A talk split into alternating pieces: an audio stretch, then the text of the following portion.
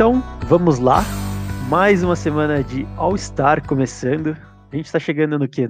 Acho que a nossa sexta semana já, né? E eu já queria fazer um, um disclaimer logo aqui no começo. Eu fui xingado por algumas pessoas depois do episódio passado, porque eu falei que o LeBron James era o melhor de todos os tempos. Obviamente eu tava brincando, eu não acho aquilo. Principalmente depois de assistir o The Last Dance, o documentário da, da ESPN. Calma, aquilo foi só uma brincadeira, não precisa me xingar mais. Recebi xingamento até de pessoas da minha família que ouviram o podcast. Então hoje vamos com um pouquinho mais de calma, sem comentários polêmicos, para mais uma semana de All-Star, mais uma semana falando de esportes americanos. Eu não tô sozinho de novo, estou aqui com o Luan. Como é que você tá, Luan? E aí, pessoal, tudo certo? E aí, Vini, como é que você tá, mano? Cara, não. Não peça desculpas, não, porque. É só você ver. Eu não vi ainda o documentário do, do Michael Jordan, eu vou deixar pra ver tudo de uma vez. Cara, ele mesmo fazia isso, ele xingava as pessoas, ele entrava no psicológico das pessoas pra, na teoria, tirar o melhor delas. Então, não se sinta mal por isso. Porque se o, entre aspas, Gold fazia isso, o melhor de todos os tempos, até porque quando as pessoas fazem isso hoje, o pessoal reclama. Mas como é o Jordan, esse deus do Olimpo, mas enfim. É, não se sinta mal por isso, não. Mas enfim. Cara, cara, isso é muito maluco, né? Quando um jogador ou uma pessoa chega num nível de idolatria tão grande, você não pode falar nada dele, mesmo que seja uma verdade, ou que seja alguma coisa que provavelmente seria verdade, as pessoas não aceitam, né? É muito engraçado isso. Eu vi um cara esses dias falando no Twitter, é, no, no final de semana passado, que a Globo transmitiu a corrida uh, do primeiro campeonato, se eu não me engano, do Senna. E aí um cara falou: ah, legal, o Senna é campeão, era muito bom, não sei o quê. Mas hoje ele seria um, um eleitor do Bolsonaro. E aí, tipo, não tinha uma pessoa feliz com o comentário do cara. Sério, todo mundo xingando, é, você tá tripudiando em cima da morte de não sei quem, não sei o que lá, você tá politizando a morte de não sei quem. Eu, gente, calma, foi só uma, um comentáriozinho. E, e, talvez fosse verdade mesmo. Não sei, não, não, não tô falando. Mas talvez fosse verdade mesmo. Só que a galera caiu de pau no Twitter do, no tweet do cara. Não, a gente pode usar até exemplo da. Na escola, por exemplo. Hum, fale mal, fale mal do Senna perto do Lucas. O bicho viu uma arara. exatamente, exatamente. É, eu não manjo de automobilismo automobilismo, eu um total de zero de automobilismo, então pra mim tanto faz, eu só achei engraçado o cara ser xingado daquele jeito, e eu tô falando isso porque o mesmo acontece com o Michael Jordan, né? Qualquer coisa que você fala sobre ele, o pessoal não quer que manche a imagem que criaram dele, né? Nem, nem a imagem que ele criou. Mas, vamos lá. Nessa semana a gente vai falar um pouquinho de. É, na verdade, na semana passada a gente chegou a comentar que pouco estava acontecendo nas ligas por conta de todo esse isolamento, toda essa situação que a gente vive. É até cansativo a gente falar disso toda semana, mas é o que está acontecendo, é a nossa realidade, é, não tem muita coisa diferente para a gente falar. É, e na semana passada, na verdade já nas últimas duas semanas, a gente falou que todas as ligas estavam começando a entrar num pé de igualdade em relação ao seu status. Né? Uh, a NFL, que é quem tinha mais tempo para se planejar e até fez um bom trabalho, começou a entrar no mesmo status das outras ligas, né, na mesma condição das outras ligas, ficando contra a parede. O que, que vai acontecer? Ali, o campeonato vai acontecer, a temporada vai acontecer normalmente, vai ter que adiar, não vai acontecer. Então, essa semana a gente vai falar um pouco sobre isso. A gente vai falar um pouco sobre o que está acontecendo nos Estados Unidos, é, o que, que acontece em cada estado, o que cada liga está planejando, o que, que elas têm uh, dito que estão planejando né, para sua volta. Uh, a gente vai até falar um pouco sobre esportes que não é muito uh, o foco aqui do, do programa, mas a gente vai até para citar, né, para dar como exemplo, para dar como uma referência, a gente vai falar talvez um pouco de da MLS, da até a liga de lacrosse, a NHL, então a gente vai falar bastante sobre isso no nosso primeiro bloco. E no segundo bloco a gente vai fazer uma brincadeira aí, brincadeira polêmica de novo, uh, falando o nosso time da década aqui da NBA. Beleza?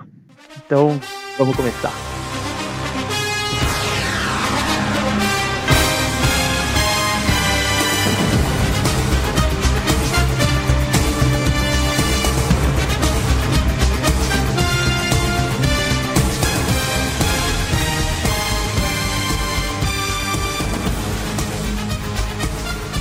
Então vamos lá. O que, que está acontecendo nos Estados Unidos? O que, que a gente pode esperar para os próximos meses, para as próximas semanas de cada liga e para as temporadas que estão para começar, algumas que uh, deveriam retomar as suas, suas temporadas, né, que pararam no meio. E a verdade é que é muito complicado tudo o que está acontecendo.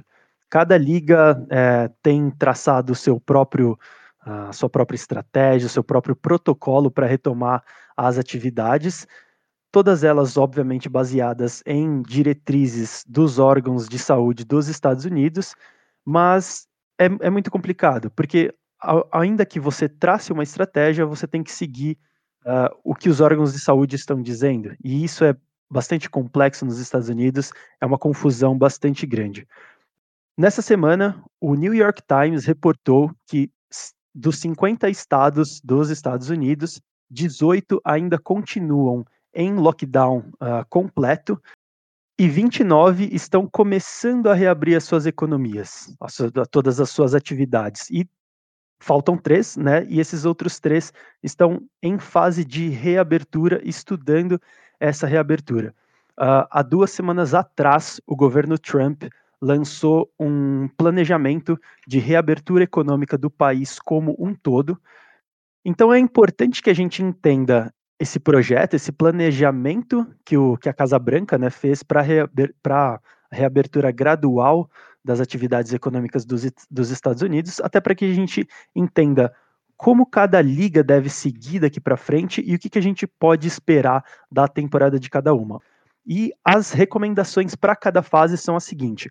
Em relação a pessoas, na fase 1, os indivíduos vulneráveis eles devem permanecer em casa e os não vulneráveis eles devem respeitar a distância social é, quando estão em público, né? Evitar aglomerações de mais de 10 pessoas e minimizar viagens não essenciais. São aqueles protocolos básicos que a gente já sabe.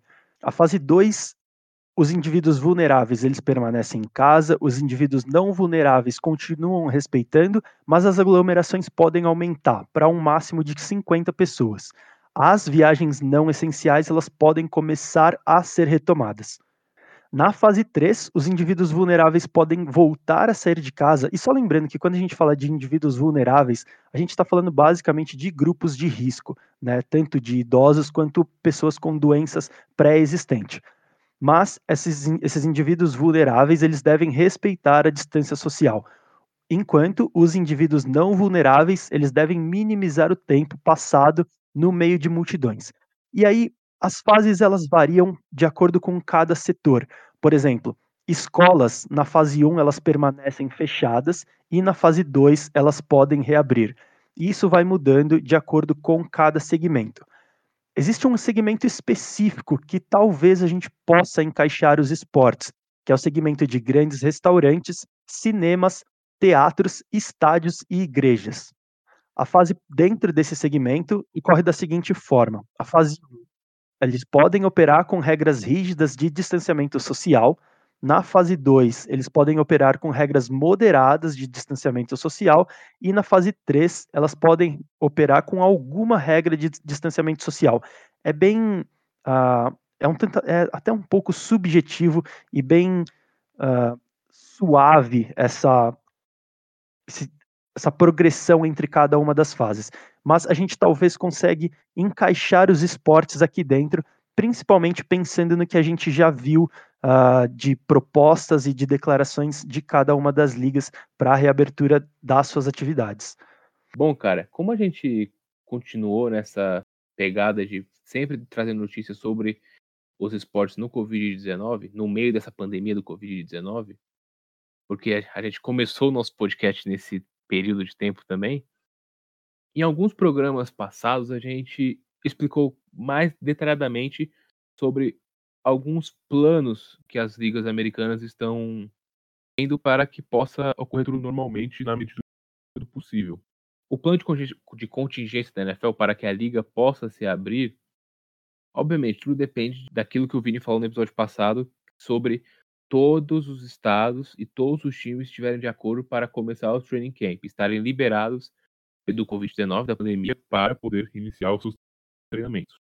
Baseado, baseado nisso, o plano de contingência é, é o seguinte: é, o Super Bowl seria no final de fevereiro, não teria Pro Bowl, não teria semanas de folga na, na temporada regular, e a temporada regular começaria no meio de outubro.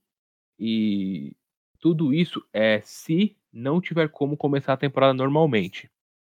Ou seja, os treinos começarem mais tarde do que deve, é, a pré-temporada começar mais tarde do que deve, e, consequentemente, a temporada regular começando mais tarde do que deve.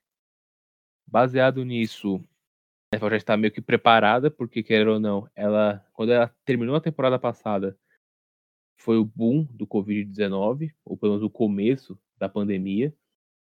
E agora, como estamos em maio, geralmente o training camp começa entre junho e agosto. Então, junho, julho e agosto, desses, desses três meses. Então a NFL já está meio que preparada e apenas aguardando é, as notícias dos devidos estados que têm franquias. Porque, como o Vini explicou no episódio passado, cada estado, cada estado é como se fosse um país, um mini país. Cada estado tem as suas leis, praticamente. Cada estado tem a sua importância. Então, se os estados da NFL não forem de acordo com, assim, por exemplo, se 80% dos estados que têm times da NFL forem de acordo a liberar os treinamentos e outros 20% não forem de acordo, não vai ter não vai ter training camp. Então, todos precisam estar de acordo. É como se e não é que nem na eleição dos Estados Unidos que um estado pesa mais do que o outro na hora da votação. Vai ser tudo igual para justamente poder fazer tudo certo e não correr risco com ninguém, tanto com atletas quanto, tanto contra uh, tanto para os atletas quanto para os fãs e todo, todo mundo que vive de NFL e para a NFL.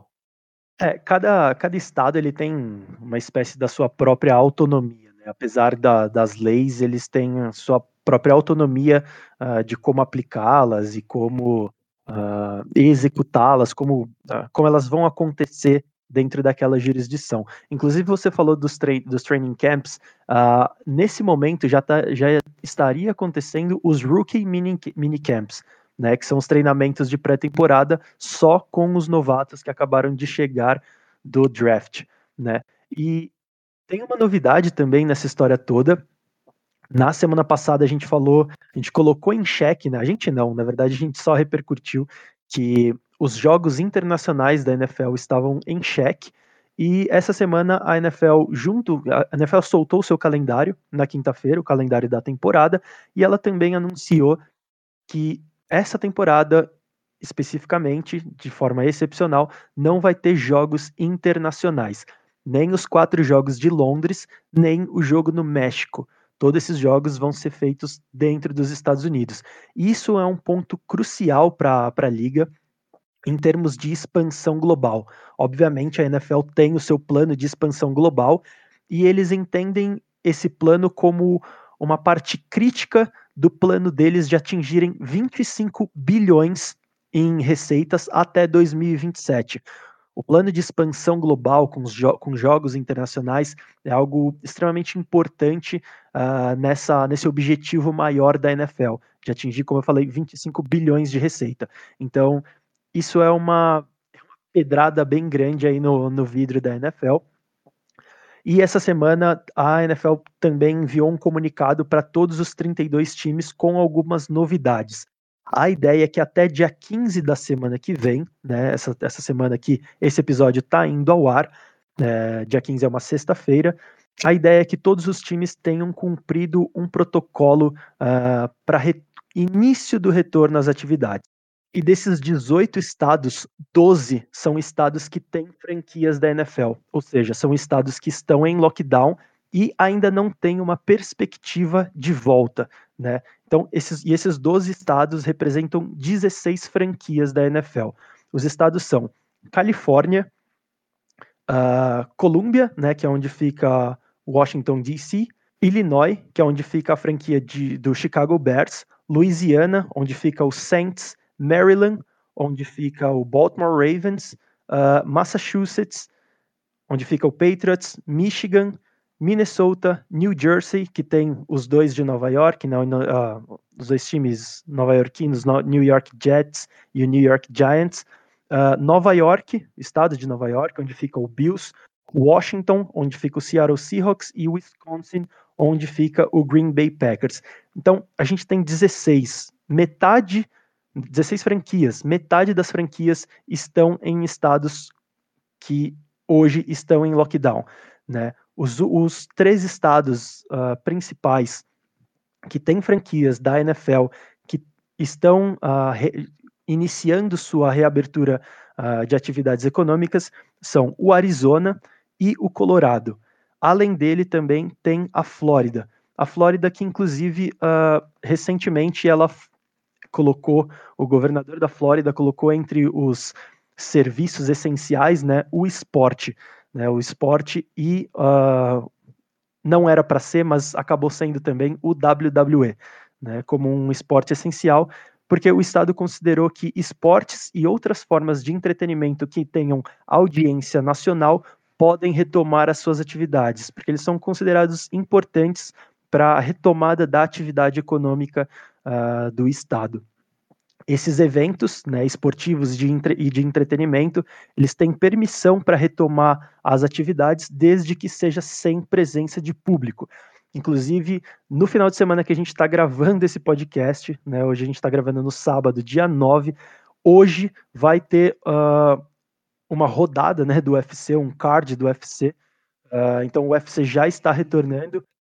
O WWE também deve retomar suas atividades basicamente porque os dois têm uh, estruturas na Flórida, mais especificamente em Orlando, então tem essa facilidade deles retomarem, e porque a Flórida, como eu falei, uh, declarou o esporte né, e outros eventos de entretenimento como serviços essenciais no estado.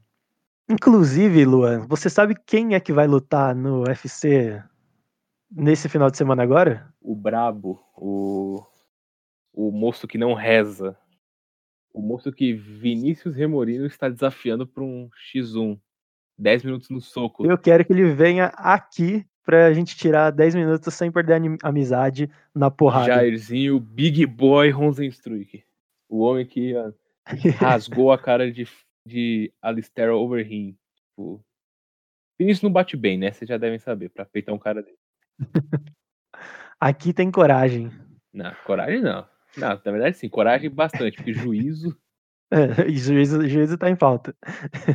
então, é basicamente esse, essa a situação de, dos estados. Né? A gente tem vários estados em lockdown.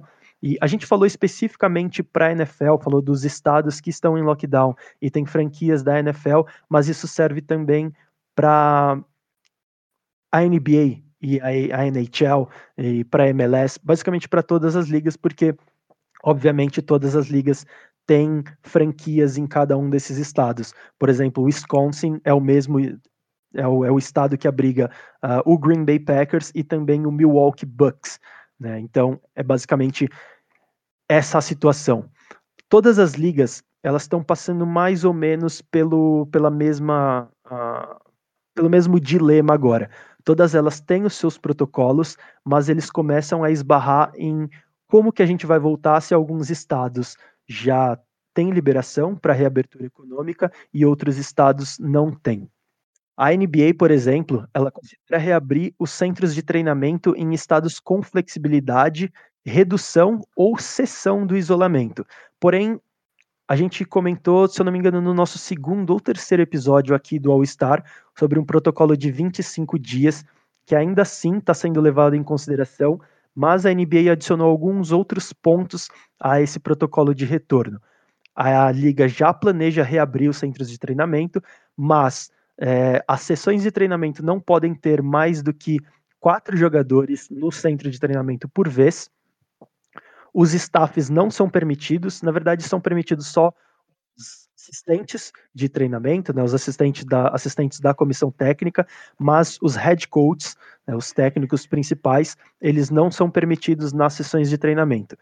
É, as atividades em grupo, ou seja, uh, treinamentos táticos uh, com todo o elenco do, das franquias da NBA, elas estão proibidas, e os jogadores estão proibidos de usar qualquer estrutura, qualquer centro de treinamento que não seja o da própria equipe. Além disso, todos os jogadores e todos os funcionários do staff, eles devem usar máscaras, né, exceto em atividades físicas, obviamente. Eles devem manter um distanciamento de 3 metros e a NBA informou também que, por enquanto, não é possível testar todos os jogadores, todos os staffs e todos os outros funcionários envolvidos. E é esse um dos principais pontos uh, de obstáculo para a liga retornar às atividades efetivas, ou seja, para as partidas. É muita gente envolvida, o controle ainda é pouco, ainda com todos esses processos, todos esses pontos de protocolo, é, isso ainda dá pouco controle uh, sobre a situação. E devido à situação da saúde pública da liga, é impossível testar todo mundo agora. Né? Então, a NBA segue por esse caminho, como eu falei, algo um pouco parecido com a NFL e algo parecido com todas as outras ligas. A MLS, Liga de Futebol, ela segue um protocolo bastante parecido, eles estão trabalhando no retorno aos treinamentos, para depois pensar em retorno das, das partidas, do campeonato em si.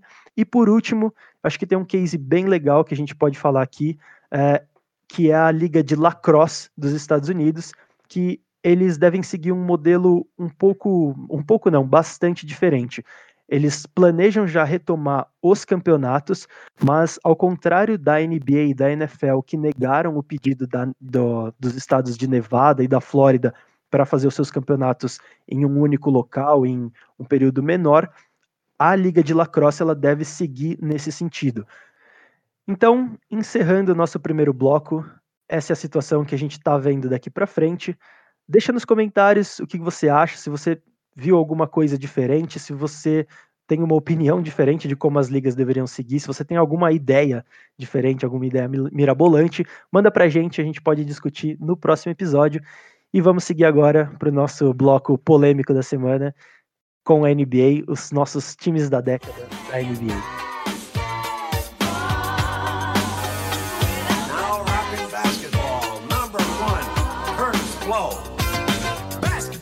my favorite sport. I like the way to dribble up and down the court, just like I'm the king on the microphone. So it's Dr. J and Moses Malone. I like slam dunks and taking it to the hoop. My favorite play is the alley oop. I like the pick and roll. I like the give and go, cause it's basketball. But Mr. Curtis Blow.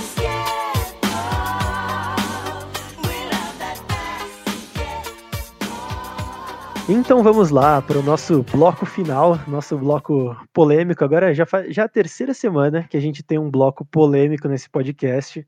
A gente está muito Zé polêmicozinho, né? Ah, não, não é nossa culpa, né? Não tem pauta, não tem muita coisa acontecendo na NBA. A gente tem que estar tá criando coisa na nossa imaginação para ver se consegue engajar com o público, né? Justo, justo, justamente. Não, mas eu gosto, eu gosto, eu gosto da polêmica. E uma coisa é certa, a gente não tá fazendo clickbait. Tudo que a gente tá, tipo, prometendo que a gente vai falar, a gente tá realmente falando, e tudo com o maior embasamento possível, não é só pra causar intriguinha, não. Justamente, justamente. E a pauta dessa semana, esse time da década da NBA, quem veio com ele foi o Luan. Então, se você tiver críticas em relação à polêmica, critique o Luan. Não, brincadeira. Cai dentro. Mas essa. Não, não, não aguenta cinco mil de porrada comigo. Não, mas foi, foi um, um ponto bem legal. A gente. Alguns episódios, alguns episódios atrás, a gente falou sobre o time da, da NFL, né, feito de forma oficial pela NFL, o time da década da NFL. A gente refletiu sobre alguns jogadores e seria muito legal realmente a gente fazer essa brincadeira agora de qual seria o nosso time da década da NBA. Então, Luan, qual seria o seu time da década? Antes de tudo, é... já teve o oficial da NBA também, né? O time da década da NBA. Eu só preciso pegar ele aqui porque teve uma polêmica no time dos anos 2010 que o, o pivô foi o Dwight Howard. Já teve? O dessa teve. década? Teve. Olha aí, eu estou atrasado então. Deixa eu pegar aqui, é NBA Decade Team. Verdade. Ah, e pro ouvinte que não sabe, obviamente, antes de começar o programa, a gente estava discutindo sobre roubar posições, né? Jogadores que não exatamente seriam de uma posição, por exemplo, um cara que não é exatamente um pivô, mas ele entra no nosso time ideal e puxando agora, a NBA fez a mesma coisa, ela roubou posição. Você tem o time aí, Luan? Bom, vamos lá.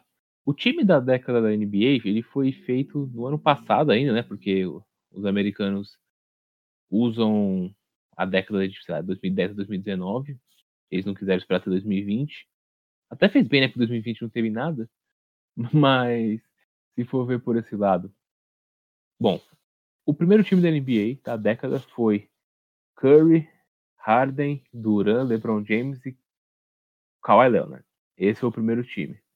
Curry, Harden, LeBron, Duran e Kawhi Leonard. O segundo time foi Chris Paul, Russell Westbrook, Carmelo Anthony, Blake Griffin e Anthony Davis.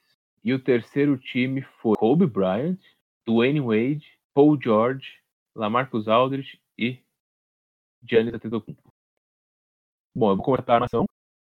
O primeiro é o Stephen Curry, é, com o seu estilo de jogo de muitos arremessos de fora. Bom, a grande maioria das pessoas que acompanham o basquete já conhece o nome Stephen Curry. Ele já é um dos nomes mais populares do basquete assim, da NBA aqui no Brasil. É, se você for ver em parques, muita gente joga ou com a camisa dele, ou tenta jogar do estilo dele, que é arremessando de fora. Então ele já deixou a sua marca nisso. E hoje, vários times estão adeptos ao, ao arremesso de três. Muito por causa do Golden State Warriors do Stephen Curry. Um dos. Aí tem mais coisas sobre o Curry, né? Ele foi seis vezes ao NBA, seis vezes ao Star, foi MVP duas vezes, ele também foi campeão três vezes da NBA, então ele tem todo o mérito de estar nesse time. O segundo jogador é. Eu tive muita dúvida, mas eu coloquei o James Harden, porque o Harden também é um dos nomes desse estilo de jogo da NBA hoje, arremesso de três e tudo mais. Mas ele não faz só isso, obviamente. O Harden é um dos jogadores mais inteligentes da liga. E ele foi MVP uma vez, se eu não me engano. Acho que ele foi MVP uma vez, foi candidato a várias vezes a MVP, poderia ter mais do que um. Ainda não foi campeão, foi sete vezes All-Star e seis vezes para o time da NBA. Escolhido para o time da NBA. O melhor, no caso. James Harden é talvez o melhor jogador da posição hoje e não tem como ficar de fora, na minha opinião. O terceiro é decisão unânime, creio que se não estiver no time de alguém da década, tipo, tá errado, que é LeBron James. LeBron James provavelmente vai estar no time da década de 2000, no de 2010, e se bobear, se ele jogar mais uns 3, 4 anos na década de 2020 também. Porque ele é um animal, tipo, é uma besta enjaulada com muito ódio no coração. E assim, LeBron dispensa comentários. Ele foi All-Star nos todos os All-Stars da, da década. Esteve no time da NBA em todos os anos da década. É, foi campeão três vezes na, nessa década. Fora as inúmeras finais seguidas. Se não me engano, foram oito finais seguidas. Teve a, como seu auge a virada sobre o Golden State Warriors no, nas finais de 2016, né? Tava 3x1 pro Warriors, eles viraram a série. Isso nunca tinha acontecido até, até o momento. Bom, LeBron dispensa comentários, né? Já elogiamos demais ele. Esse aqui é um, um cara que, que eu falei no começo da minha seleção, que eu não gosto. Eu tenho muita má vontade. Pode falar. Eu, eu sei, eu sei quem é, eu sei que você ama ele. Eu sei quem é, eu sei que, que você ama ele, você só não admite. Ah, bicho. O Tarântula, é o Tarântula? Ah, ah sim. o, o Kevin Durant, é o Kevin Durant, né? O jogador. Exatamente. eu sou um, um, cara que. Sim, eu fui fã do Kevin Durant. Eu tive camiseta do Kevin Durant na época de Oklahoma. E o ato dele. Ah, Luan, mas o LeBron fez a mesma coisa pelo Hit. É totalmente diferente. Vou explicar o porquê rapidinho. O Kevin Durant perdeu uma série de playoffs para o Golden State Warriors, ganhando de 3 a 1 e tomou a virada 4 a 3. E aí no dia no ano seguinte, ele foi pro Golden State Warriors, que era o atual vice-campeão com a melhor campanha da temporada regular da história. Ou seja, tipo, ele foi um tremendo de um frouxo. Aí você me pergunta: "Ah, mas e o LeBron que foi para Miami?" Primeiro, o LeBron não foi para um time pronto. O LeBron foi para um time que só tinha o Dwayne Wade. Depois o Chris Bosh chegou junto com o LeBron. Se você for pegar o primeiro, primeiro ano do Miami, é um time totalmente desconexo, disfuncional. Mesmo assim, chegou na final porque era muito talento. Mas quando pegou um time mais, tec, mais tático, perdeu o Dallas Mavericks. Uma, uma pipocada imensa do LeBron. Mas se e se você for ver, o melhor Miami Heat é só dois, três anos depois que o time está junto. É totalmente diferente do Kevin Durant no Warriors. Talvez o último grande pivô dominante foi o Dwight Howard lá em 2010, 2011. E aí eu decidi colocar um jogador que fez com que portões fossem abertos nesse, desse estilo de jogo. Um pivô mais aberto, um número 5 mais espaçado na quadra que é o Chris Bosh.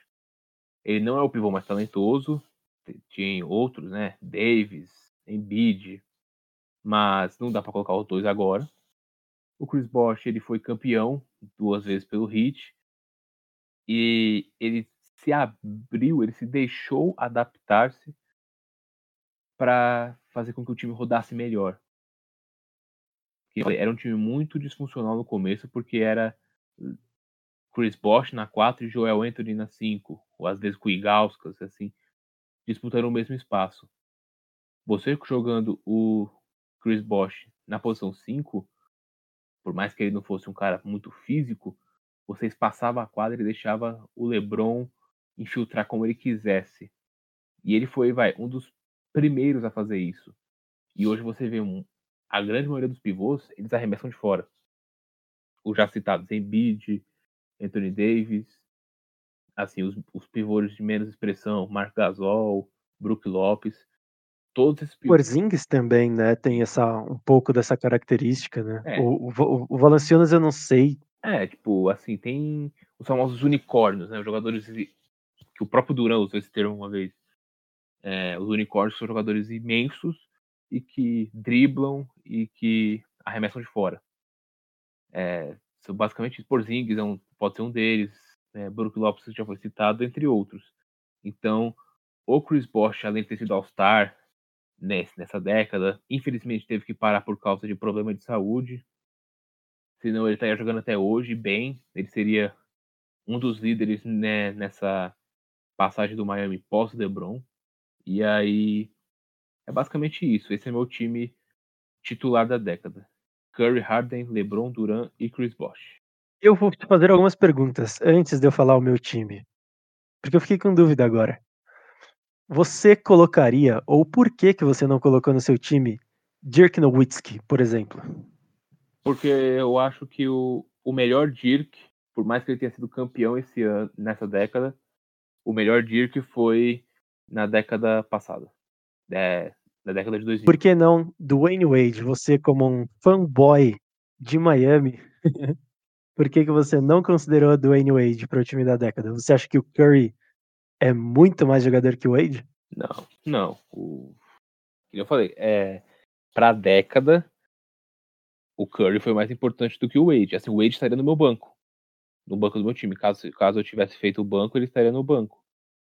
Mas é o mesmo caso do Dirk. O Dirk e o Wade, eles foram. O auge deles foram na década de 2000. O Wade foi campeão duas vezes, foi All-Star algumas vezes é, nessa década. Só que muito sendo o número dois do LeBron. Assim, ele não era mais o principal jogador porque ele se deixou ser o número dois. Assim como o Shaquille O'Neal fez quando chegou em Miami, o Wade fez a mesma coisa. Ele se adequou e se adaptou a ser o número dois do time. Então ele não. Você pensar na, na década de 2010, você não vai lembrar do Wade como o nome daquela década, mas você vai lembrar do Curry, você vai lembrar do, do LeBron, do Duran, mas se você perguntar a década de 2000, eu coloco o Wade como titular. Ah, é, e, aí, e aí eu vou colocar a parcela de clubismo nesse ponto. Porque, assim, teve vários armadores. É, Nash, Jason Kidd. Mas eu ia roubar, ia colocar o Wade e Kobe de armadores. E dane-se. Justo, justo. Eu, eu tô perguntando isso, mas eu não coloquei nada de diferente. O meu, o meu armador seria o Curry, da mesma forma que você colocou. Na verdade, o meu time é muito parecido com o seu, e os argumentos são, são praticamente os mesmos. É, o Curry, e muita gente diz, eu até concordo, que ele mudou um pouco da posição, né? Um pouco do que. da, da forma de jogar, revolucionou, vai, entre aspas, a posição de armador. Então, esse seria a minha escolha para para o primeiro jogador do meu time da década. Uh, em segundo, Kawhi. Basicamente, acho que vai, se eu pudesse o Kawhi em uma palavra seria clutch. Aquele cara que você precisa dele, ele vai jogar, ele vai te pregar. E não é o cara tem dois títulos de NBA e dois MVPs, é isso? Ele tem três títulos, dois MVPs. Agora não lembro dos primeiros títulos. Dois, dois, né? Dois, dois. O cara entrega. LeBron James, como você falou, nessa década, considerando a conta da NBA de 10 anos, ele chegou em oito finais dos 10 anos, ou seja, oito, em, oito, em oito anos dos 10 ele estava em finais, MVP de finais, levou Cleveland a um título, que é algo, como eu falei no episódio passado, se você é torcedor de Cleveland, você sabe o quão difícil é torcer para Cleveland e o quão difícil é ficar sem títulos, e isso é algo típico dos times de Cleveland. O Duran, outro jogador clutch também demais, e o jogador que eu coloquei de diferente do seu, na verdade também está no pivô, muito por conta do que você falou desses pivôs novos, né, essa nova geração, esse, esse novo estilo né, de, de pivôs, os jogadores unicórnios aí. Eu escolhi o Giannis Antetokounmpo, ou como você chama ele carinhosamente, o Giannis Catetoposto. é... O filho do Adebayo. O, o filho... Filho de Bamba Olha, olha, quero ver quando a liga voltar se você vai continuar falando isso.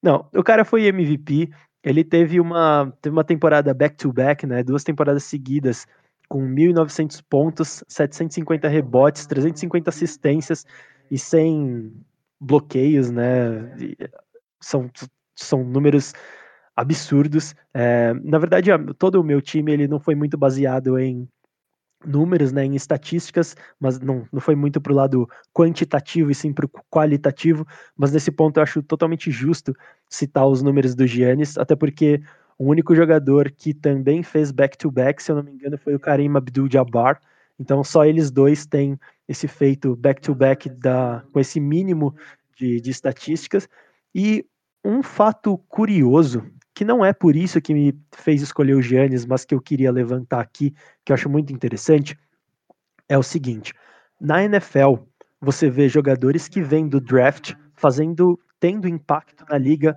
praticamente imediato. Por exemplo, uh, o Cincinnati Bengals draftou agora o Joe Burrow, né, para quarterback. O Joe Burrow deve começar a jogar já nessa temporada e ele provavelmente vai ter um impacto imediato no jogo. Ou seja, jogadores novatos na NFL têm impacto imediato nos seus times.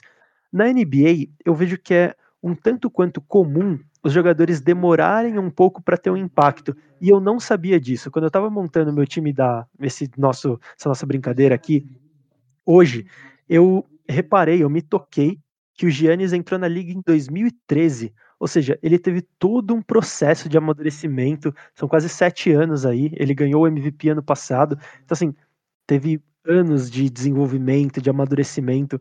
E eu achei engraçado, é, é, um ponto que eu queria levantar, que jogadores da NBA aparentemente nem sempre têm, têm um impacto imediato, e nem por isso dá para chamá-los de, de bust, né? Na NFL, eu acho que você consegue dizer que um jogador pode ser bust ou que ele é bust um pouco mais cedo, né? Mas o Giannis não, entrou em 2013, demorou um pouquinho aí para assim, não, não que ele não era bom, mas demorou um, um pouco para se consolidar entre. Não, esse cara é o melhor da posição, ou é top 3 da posição, top 5 da posição. Então, esse seria meu time. Curry, Kawhi, LeBron, Duran e Giannis Antetokounmpo. Bom, é isso, né? Não, não vou te colocar em em zona de desconforto, com perguntas também, para o público te atacar, como você fez comigo. Mas. Não. Não, não foi esse o meu objetivo. É que eu fiquei realmente curioso, porque nas nossas conversas você sempre fala do Dirk Nowitzki, né? Você tem até camiseta. Você tem camiseta do Dirk? Não, é do Don City, né? Que você tem a camiseta. Não, tem, dos dois. Ah, tá. Enfim, você tem a camiseta e tudo mais, e nas conversas a gente sempre fala. Uh, você sempre fala do Dirk Nowitzki e do Dwayne Wade, né? Então, é por isso, não, não foi para te deixar em desconforto, foi só curiosidade mesmo. Não, ele, pô, é, assim, se for para colocar dos meus jogadores favoritos, assim, eles estão no time titular, tipo, tranquilamente. Tanto, principalmente se for um time europeu, o Dirk entra facilmente e no time geral, assim, o Wade entra facilmente. Mas é basicamente isso, é baseado na década. Então, é só isso mesmo. A, a gente até falava um pouco antes do, do programa começar que talvez o Anthony Davis entrasse nessa lista também, né? Tem alguns jogadores facilmente poderiam entrar nessa lista, né? Por exemplo, Paul George talvez entrasse na minha lista, o Anthony Davis, como eu falei, o Chris Paul, é, assim, tem, tem várias dúvidas, né? Eu, eu, também questionaria a minha, a minha lista dessa forma. O Anthony Davis, assim, eu posso falar com tranquilidade, é um dos jogadores mais completos da posição que eu já vi. Assim, ele é talentosíssimo atacando e tipo, uma máquina defensiva. Ele é monstro. Mas, mas o que falta para ele é saúde, né? Porque ele vinha se lesionando bastante, agora de uns dois anos para cá ele tá melhorando isso. E, e agora títulos. A chance dele é agora com o LeBron, porque infelizmente na NBA, ou felizmente também, não sei, na NBA o título conta muito. Até mais do que na NFL, por exemplo. Você não vê ninguém discordando que o Dan Marino é um dos melhores de todos os tempos. E ele não foi campeão. Mas você não vê o, por exemplo, o Charles Barkley entrando nessas brigas. Você sempre vai ter uma discussão de jogadores da posição 4, assim, aqui é o melhor. Vamos falar Duncan Garnett e Dirk Nowitzki. No máximo, Cal Malone, assim, que não tem título. Mas os três primeiros são campeões da NBA. Então, com o Davis pode ter o mesmo risco. Se o Davis for campeão uma, duas vezes e seguir essa carreira assim dominante que ele pode vir a ter, sem lesões e tudo mais, ele pode ser um dos maiores pivôs da história da liga. Ele tem, para mim, ele tem potencial para ser melhor que o Patrick Ewing, é, que o David Robinson, potencial. E só a saúde, só o futuro vai, vai dizer se ele vai conseguir, como é que posso dizer, trazer essa resposta. Só o futuro vai trazer essa resposta sobre Anthony Davis. E ele é um cara novo, né? Ele tem 27 anos e ele entrou na liga na, na temporada 2012 e 2013. Então ele tem bastante tempo aí, na verdade, para para desenvolver esse, todo esse potencial dele, né? Exatamente. Ele é, ele é fora do, do normal, assim. assim. Quando o LeBron parar, ele, Antetokounmpo, Doncic, tem tudo para ser um, ele tem tudo para ser um dos três melhores jogadores da liga, assim, os mais dominantes, os candidatos a MVP. Justo, justamente. É isso de NBA. Aliás, falando fala, fala, fala. É, é, é isso de NBA. Desculpa te cortar, só para que a gente citou o Miami Dolphins, a gente não pode deixar de passar em branco a perda do Don Shula, né? O treinador mais vencedor da história da NFL, que nos deixou nessa, nessa semana. E se o pessoal quiser, a gente pode fazer um, um podcast especial sobre treinadores e citar o Don Shula. Ele foi campeão invicto com o Dolphins, único campeão invicto até hoje. E no total ele foi ganhou dois títulos de Super Bowl, se reinventou com o passar dos anos, teve uma carreira de mais de 30 anos de, de técnico e apenas duas campanhas negativas. E não foram campanhas tipo assustadoras, tipo um 0,16. Não, foi, sei lá, um 6,10, um 7,9. Foram campanhas que acontecem. E, e, de novo, em mais de 30 anos de carreira, ou seja, é o treinador mais vitorioso da história da NFL em relação a número de vitórias mesmo. E é basicamente isso. Faleceu com 90 anos, vai fazer falta, né? Mas vai ficar sempre para a história da, National Football League. Justamente, muito bem lembrado, justíssima homenagem. Inclusive, você falou desse conteúdo, né, desse, desse episódio só sobre técnicos da NFL. Eu acho que é um conteúdo muito válido. Se o pessoal quiser, a gente pode trazer. Eu acho que é, faz todo sentido. Até porque eu estava olhando o Twitter essa semana e um do, dos caras que eu sigo, ele fez uma análise da árvore de técnicos da NFL, né? E hoje, de todos os técnicos que estão na, nos, nas 32 franquias da NFL, só um, que é o técnico do Arizona Cardinals, que não é da árvore de Bill Walsh ou Bill Parcells, né? Então, todos os, tec, todos os técnicos, os 31 técnicos, tirando o técnico do Cardinals, o, o Cliff Kingsbury, têm ligação com somente dois técnicos e que esses dois técnicos se você começar a puxar a árvore, eles com certeza têm algum tipo de ligação com o Don Shula. Então, assim, são caras que realmente formaram o jogo. Justíssima homenagem, muito bem lembrado. Um fato um pouco mais triste, mas de muito respeito aí da liga essa semana.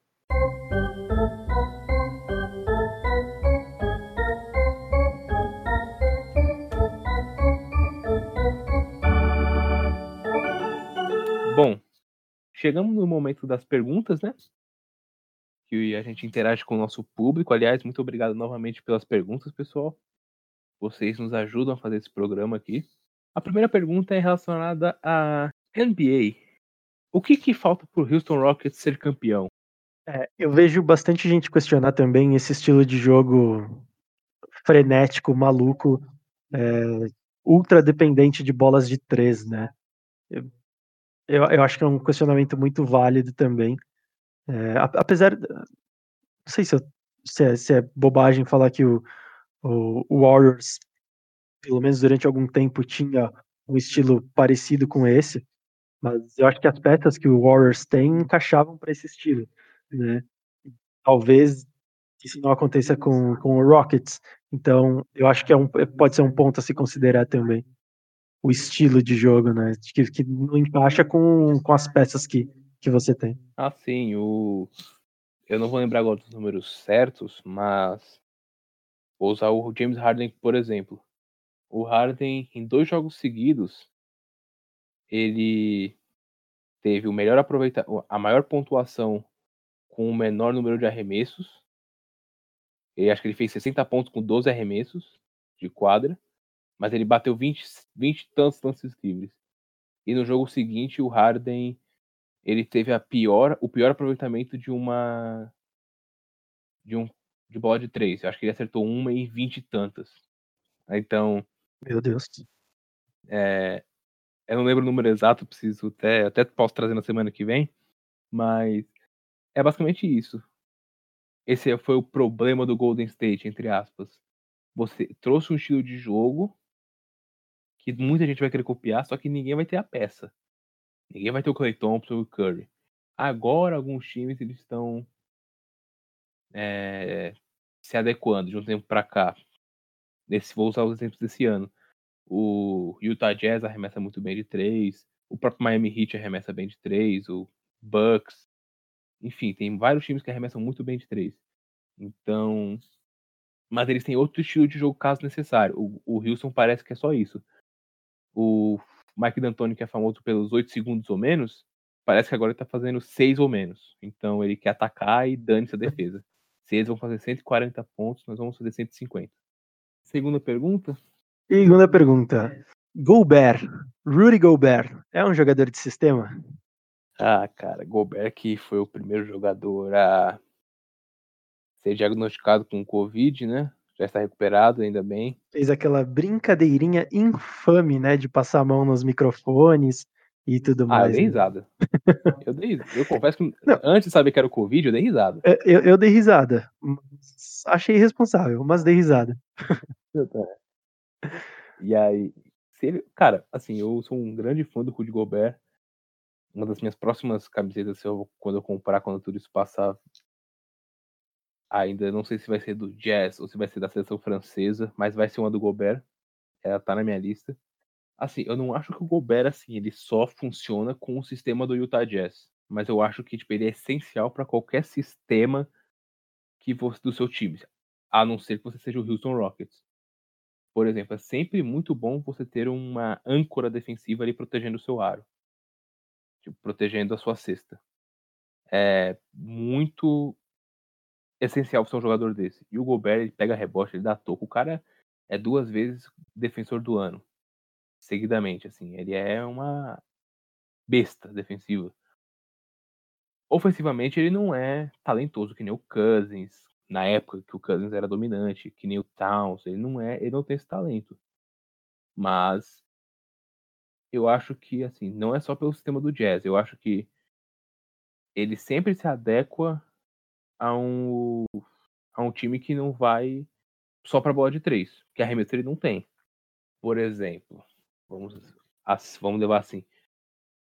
Eu não acho que o o Carl Anthony Towns daria certo no, no Utah Jazz, por exemplo. Porque o Towns ele joga mais fora do garrafão.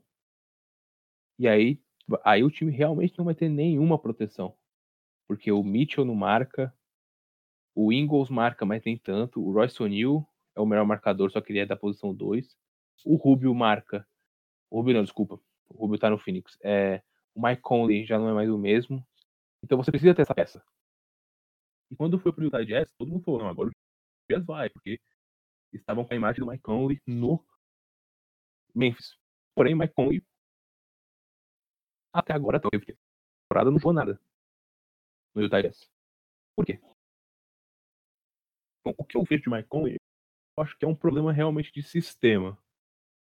Além da idade, assim, ele não, ele não ficou mais novo, ele está já é um jogador veterano na liga. E eu acho. Não.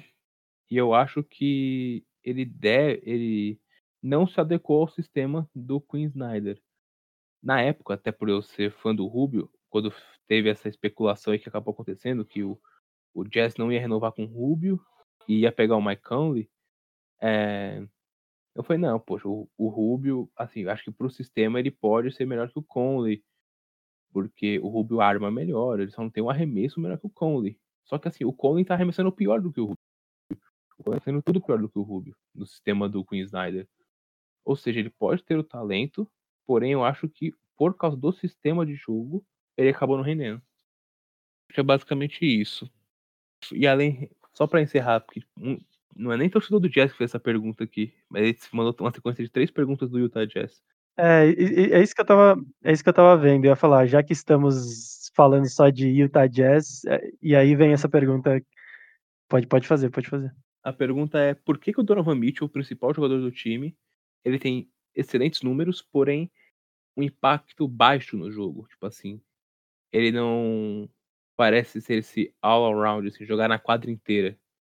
Para mim, o Donovan Mitchell ainda é um jogador, é um scorer, é um, um, um pontuador nato. Para mim, ele é, ele é, basicamente isso, um, um, cara que pontua muito, estilo Devin Booker, assim. Ele ainda peca na armação e na defesa ele não é tão bom ainda. Porém, para mim, ele tem que ser o cara que vai pontuar num sistema de um time. Por exemplo, se o o Devin, o Devin Booker não, se o Donovan Mitchell jogasse em Miami, ele seria o pontuador do time. Por quê? O Butler e o Kendrick Nunn ou o Dragic ia ficar responsável pela armação. O Butler e o Adebayo responsáveis pela defesa, assim, como principais âncoras defensivos. E o, e o Mitchell ia ser o cara para pontuar. Então, talvez o impacto dele no Miami seria, fosse, fosse maior do que no Jazz. Creio que seja isso. No Jazz ele tem que fazer de tudo menos defender, porque tem o Gobert e o Royce O'Neal. Mas assim, ele tem que armar, que ele não é excelente nisso. Ele tem que muitas vezes defender um Harden da vida, que não é o ponto forte dele, e pontuar. Ele guardar as devidas proporções, até porque o time do Jazz é melhor, ele faz a mesma coisa que o Devin Booker fazia em Phoenix. Tipo, tudo era baseado nele. Se você for pegar os números do Devin Booker, são números espetaculares. Mas o impacto do Booker também não é, não é muito grande porque o Suns perde 60 jogos por temporada. Mas há dois, uh, é, duas temporadas atrás, vou considerar, uh, considerada temporada 2018, é, 2017, 2018, ele teve um impacto, tudo bem, perdeu, né? Então é difícil você falar que o cara tá, teve. Perdeu que eu diga, não chegou nas finais. Mas ele teve um impacto bom nos playoffs do, do Utah Jazz, não teve? Dois- 2017 2018, eu tô dizendo. Não, ele teve um impacto porque foi o primeiro ano dele. Não só pra mim, mas como pra muita gente, ele tinha que ser o calor do ano. E o problema do, do Donovan Mitchell é parece que ele não evoluiu muito desde aquele ano, entendeu? O pessoal, o, o pessoal, o pessoal não acredita que ele evoluiu muito daquele Donovan Mitchell do primeiro ano. Por isso que o pessoal pega tanto no pé dele em si. Mas eu acho que é questão de sistema só. Agora vamos para NFL. Pergunta sobre o seu time. Temos perguntas de NFL. O Baltimore Ravens deu aquela paçocada contra o Tennessee Titans no ano passado. Fico triste com a notícia dessa. É, não focou na free agency com wide receivers, nem com trocas, nem assinando. A pergunta é a seguinte: o Ravens necessita de um wide receiver mais acostumado com playoffs? Cara, sinceramente não acho que seja esse o problema é, do Ravens. Eu acho que tem um problema de wide receivers, sim. A- a- o corpo de, de recebedores do, do, Ravens hoje é fraco, né? O wide receiver 2 do Ravens é o Willie Snead, que assim, é fraco, desculpa, mas é, é fraco. Mas eu não acho que o problema seja jogador acostumado com playoffs. Acho que a questão é qualidade. Entendeu? E não, assim, em que momento que esse cara tem qualidade. Por exemplo, o Marquise Brown, que foi o jogador draftado no ano anterior, né?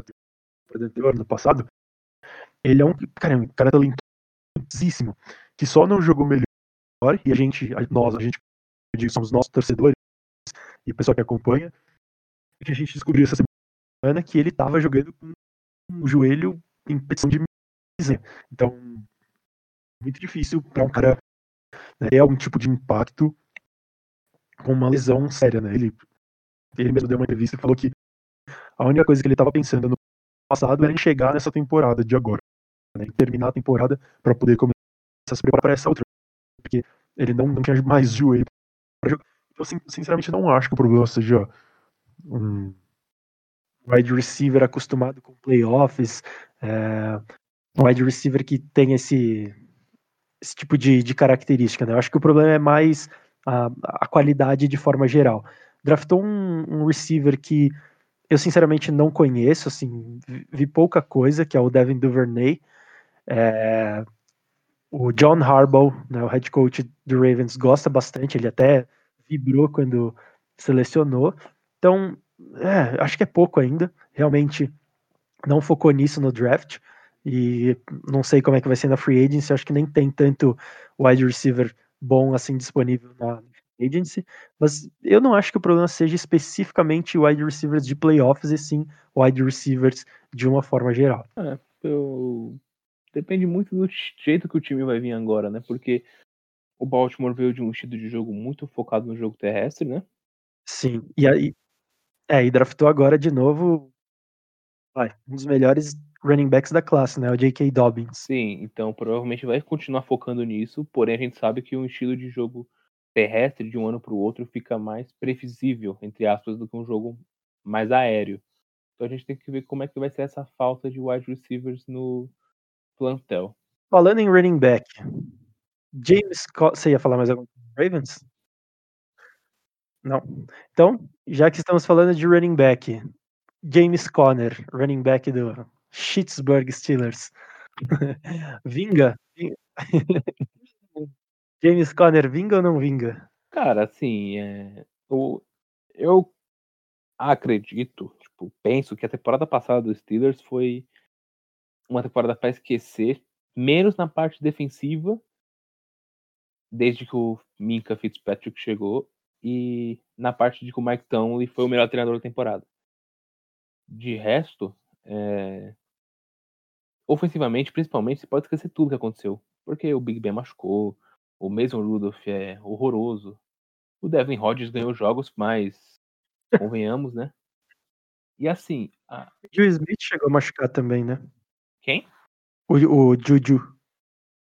Sim, é, o Juju machucou, é... muita gente machucou, o próprio Conner machucou. Então a gente chegou a um momento que não tinha mais o que fazer ofensivamente. Eu acho que esse é um, um ano que ele vai ter que mostrar serviço. A linha ofensiva é uma das melhores da liga. A seleção do Anthony McFarland, que é filho do Booger, né, que foi dispensado da ESPN americana. Eu vi a notícia hoje, agora há pouco, no Instagram. É, running back vai jogar, ele vai ser o número 2. E assim, cada vez mais os times eles estão rodando os running backs, assim, não tá tendo um principal e os outros dois para correr uma, duas vezes no jogo só para descansar o, o número um. Eu acho que o Conner vai ter que mostrar mais serviço, mas longe de é, longe de ser um running back fácil de cortar, assim. Ele é muito bom. Acho que foi só um ano para esquecer ofensivamente dos Steelers. É, ele assumiu a posição que era do Le'Veon Bell, né, de o running back da franquia. Eu acho que eu acho que cortar, acho que não corta não. Acho que ele tem um potencial para ser esse running back. O cara foi produtivo quando o Le'Veon Bell saiu. Aliás, esse aí, se quiser voltar, sinceramente, Já esqueceu, né, o- da raiva. ah, é, como é que é? Tem até a música dos nossos queridos Barões. Eu já te superei, só não manda mensagem, pois recairei. E, né? Esse sou eu com o Le'Veon Bell. Justo, justo. É isso. Fechamos mais um. Sem dicas? Agora que eu lembrei, dicas. Tem dicas? Cara, é... vou dar uma dica rapidinho aqui. A gente fez a homenagem do Don Chula. Pro fã de NFL, a minha dica vai ser essa. Assista os Dolphins. Tipo, deve ter imagens de arquivo na internet, hoje você acha quase tudo. Assista os Dolphins campeões invictos. Assista os Dolphins do Damarino e veja tipo, a diferença, o quanto um, um treinador teve que adaptar o seu elenco, adaptar o seu estilo de jogo durante anos por causa de uma peça. Assim, é uma, um dado que eu ouvi num podcast, o podcast do Anthony Curti e tudo mais.